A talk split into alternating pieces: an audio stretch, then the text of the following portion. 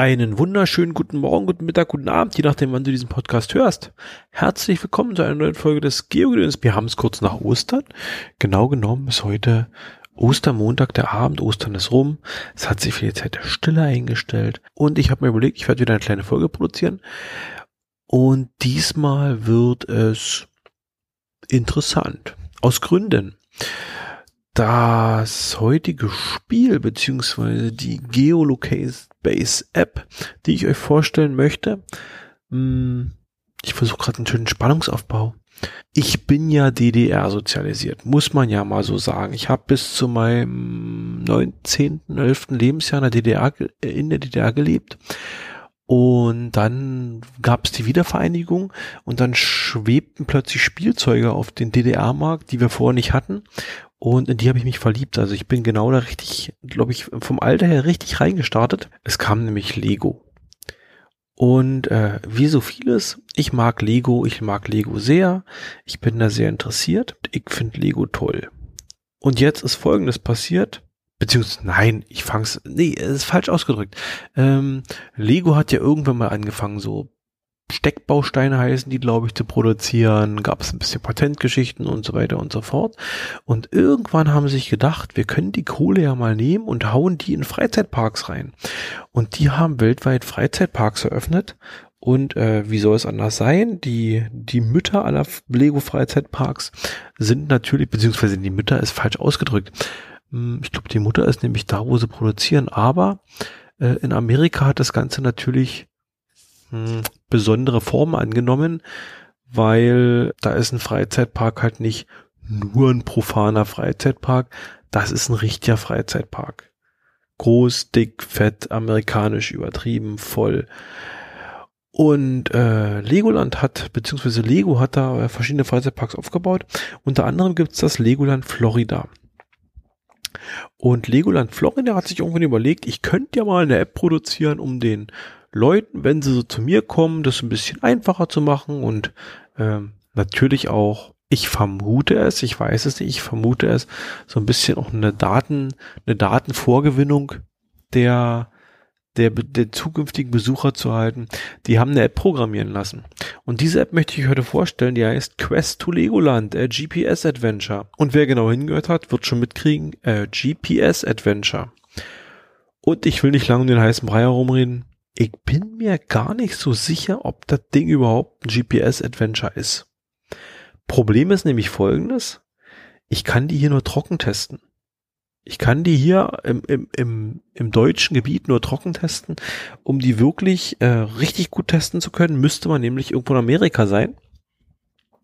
Denn bei der App gibt es im Grunde darum, dass man seinen Startpunkt eingibt. Nee, anders. Man startet diese App, kriegt ein schönes Bild geliefert, äh, sind halt diese kleinen Lego-Männchen, die man da hat. Und äh, das erste, was man angeben muss, ist eine Booking Information, nämlich eine Information, wann man denn gedenkt, im Legoland anzukommen und um welche Uhrzeit. Und das finde ich halt schon mal ziemlich witzig, äh, weil diese App, na, ich vermute es, weil diese App vermutlich diese Information gleich äh, weitergibt und dementsprechend der Angestellte da schon oder beziehungsweise Legoland Florida schon info, schon damit planen kann, dass da eventuell irgendwelche Leute ankommen. Amerika ist ja nicht gerade so klein, das heißt, ich habe äh, für meinen Test, wovon bin ich losgereist, habe ich mir fotografiert? Ich glaube, ich bin in New York losgefahren.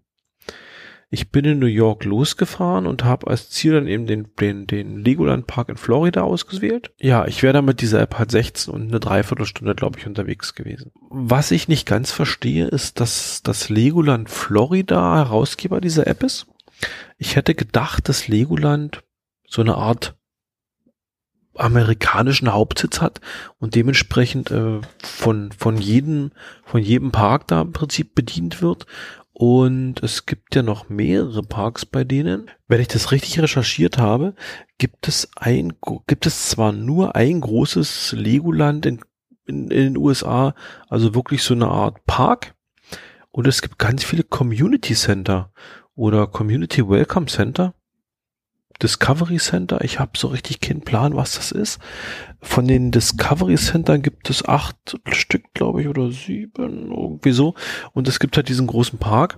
Und ich hätte gedacht, wenn man so eine App programmieren lässt, wäre es relativ einfach, dass man, wenn man das Grundgerüst hat, dann auch andere Orte anfügt. Also dass es nicht nur als Ziel den, den Legoland Park in Florida gibt, sondern auch andere Punkte davon. Aber ist wohl nicht so.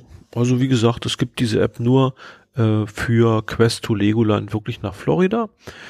Und je nachdem, wovon ich starte, ich habe, wie gesagt, bei New York angefangen, kriege ich dann halt angezeigt, wie viel Zeit ich dahin brauche. Und wenn man sich die Karte anguckt, von New York nach Legoland in Florida, das sind schon ein paar Kilometer, aber es gibt durchaus noch Ecken in den USA, die sehr, sehr, sehr weiter weg sind. Ja. Stab ich habe spaßeshalber mal angeguckt, ob es von Seattle einen Weg gibt. Da hat er mir zum Beispiel nichts angezeigt. Und auch Washington wurde ich nicht, wurde mir nicht angezeigt. Aber bei New York wurde ich dann fündig. Ich konnte dann eine Route von New York aus aussuchen.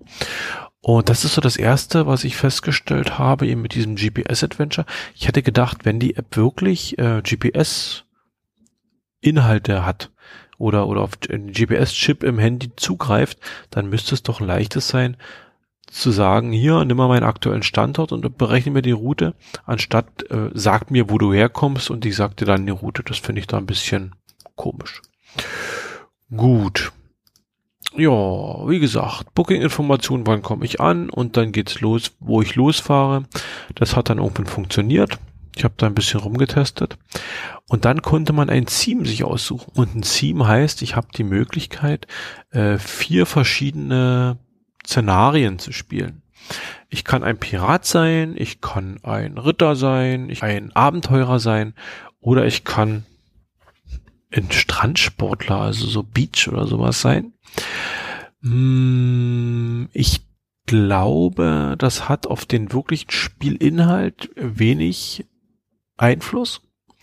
Ich glaube, es ist so eine Art Makulatur, dass es nur auf der Oberfläche so aussieht und dass man eben oberflächlich, wenn man das, das äh, Ritter-Szenario auswählt, dann halt so ein bisschen Ritter-Layout kriegt und wenn man das Piraten-Outfit auswählt, dann äh, das Piraten-Outfit äh, zu sehen oder äh, Layout zu sehen bekommt.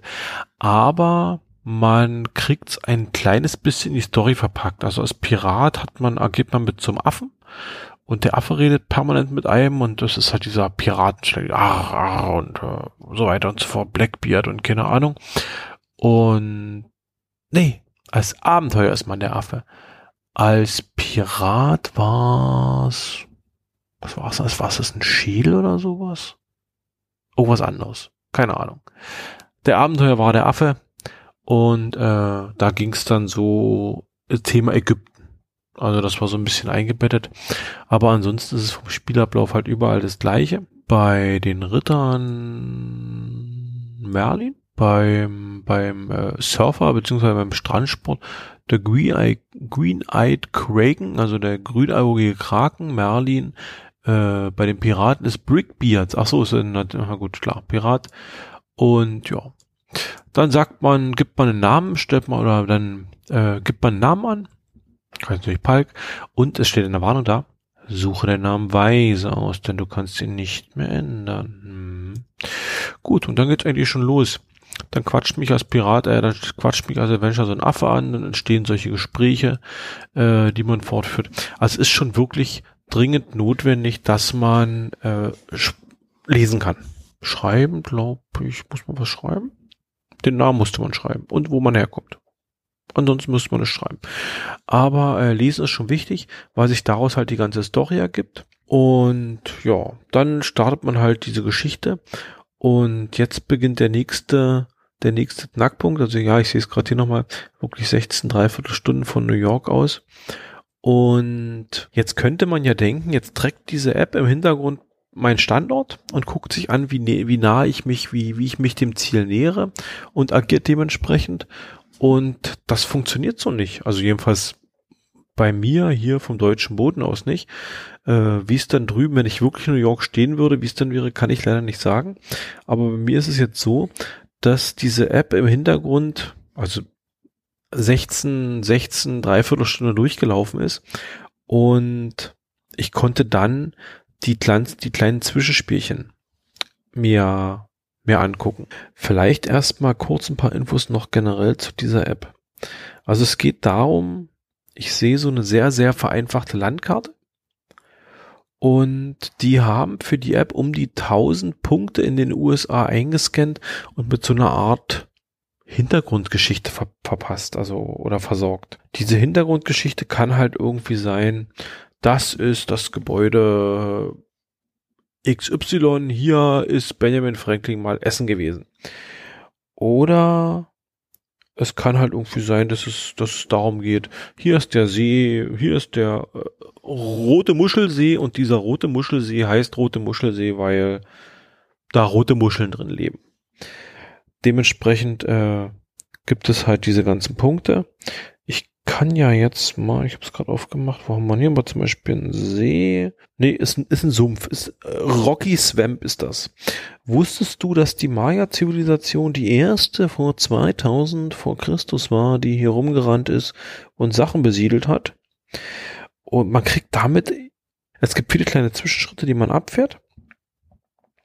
Und äh, nach ein paar von kleineren Zwischenstritten gibt es dann einen größeren. Dann gibt es nämlich ein sogenanntes Minigame, äh, zehn an der Zahl. Und wenn man diese zehn Minigames hinter sich gebracht hat, ist man angekommen. Hier habe ich nochmal äh, das Kapitol in North Carolina, da wäre ich vorbeigekommen. Das Gouverneur-Office ist, ist in diesem Gebäude drin und äh, eine Kurzbeschreibung, was die so machen. Ähm, Roots Point, ich bin der Ozeankönig, my kingdom reached far, bla bla bla. Also, ja, man kriegt halt wirklich so ein paar geografisch-geschichtliche Informationen zu den Punkten, die man passiert auf dem Weg. Und das finde ich ganz cool. Das hat nämlich wirklich, äh, das ist wirklich recht schick, weil äh, es ist so eine Art Wissensvermittlung. Dann gibt es diese, dann gibt es diese zehn kleinen Minispiele und diese Minispiele sind so einfache Sachen wie, was hatte ich denn alles? Ich hatte ein Quiz. Also ich musste im Prinzip eine Frage beantworten. Das war dann so mit drei Auswahlmöglichkeiten. Es gab die Möglichkeit, ich muss in die Bilder gucken. Hier mal ein Quiz. Dann gibt es solche Geschichten, wo man, wo man man bewegt sich irgendwie virtuell und muss so ein Geschicklichkeitsspiel. Man muss ein, man fährt so eine Straße mit zwei Spuren, es kommt irgendwas entgegen und man mit, mit dem Tappen auf den, aufs Handy-Display beziehungsweise Tablet-Display springt man halt auf die andere Spur, muss den Sachen ausweichen, die einem entgegenkommen und dann gibt's noch ein Spiel, so Memory, also so, so ein Gedächtnisspiel.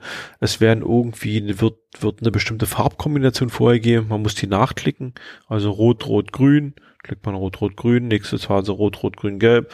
Rot, rot, grün, gelb. Muss ich da halt durchhangeln. Ja, und noch eine andere noch eine andere Aufgabe war, da stehen zwei oder drei äh, Punkte, da wird man irgendwie beschossen mit irgendwas und muss halt zum richtigen Zeitpunkt auf dem Display tippen, damit man diesen Schuss quasi äh, reflektiert, spiegelt und damit man keinen Schaden nimmt, den reflektiert. Das wären halt dann die ganzen Spiele, die es dazu gibt. Dann gibt es noch Hinweise für eine Offline, in Anführungsstrichen Offline-Nutzung. Es gibt drei oder vier Spiele, die werden genannt, die kann man während der Fahrt so spielen, damit die Fahrt nicht so langweilig wird. Und das sind recht einfache Spiele. Das ist hier, ich sehe was, was du nicht siehst, ist kurz erklärt. 20 Questions, also 20 Fragen, geht darum, denk an den Gegenstand oder irgendwas, was du siehst und die anderen müssen den erraten mit, du antwortest nur mit Ja oder Nein. Wenn du Ja sagst, darf der andere noch was fragen. Wenn der Nein sagst, dann muss er eben, äh, muss der, ist der Nächste dran. Und halt so eine Geschichte, so, singe einen Song, äh, Theme Song, Singalong. Das heißt, das ist so ein, äh, wow, wow, wow, wow, wow, und, äh, das wird irgendwie thematisch ergänzt durch irgendwas. Also das sind so die Vorschläge, die man offline damit spielt und mit denen man sich dann in Windeseile mit Riesenschritten dem Florida-Ressort nähert. Wie gesagt, ich habe nicht ganz verstanden, was diese ganze, was der GPS-Faktor an dem Ganzen ist, weil, also es ist schon eine Lokalisierung da, weil vorher die Route berechnet wird und dementsprechend es eine Änderung gibt, ob ich nur von New York oder von, von Washington dahin fahre wahrscheinlich. Aber es gibt halt keine direktes, eine Feedback, eine Rückmeldung, wo ich mich gerade befinde.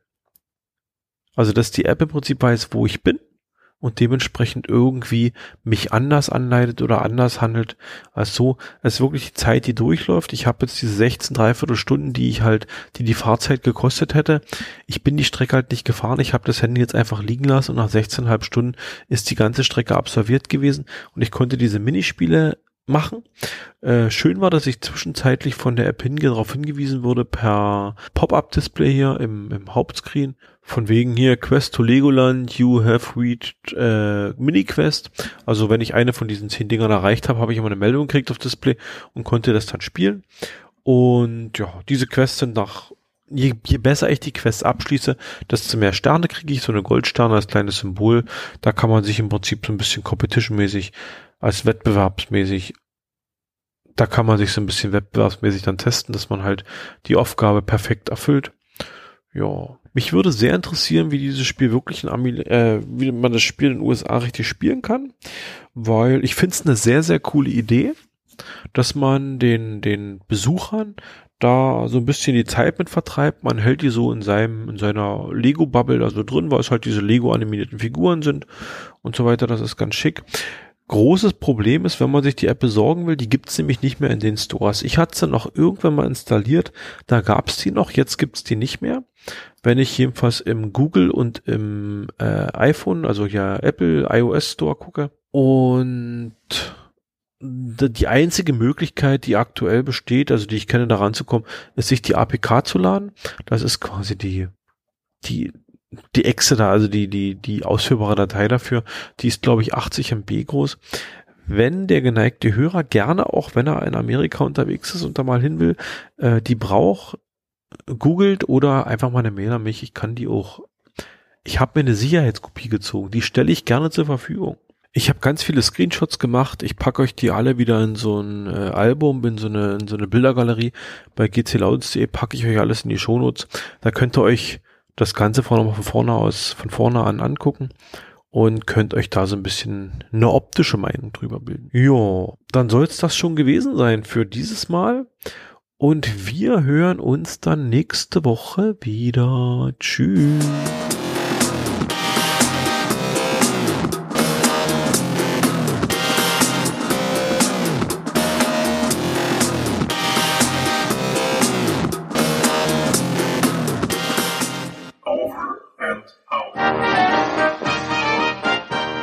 Produktion des Podcast Imperiums.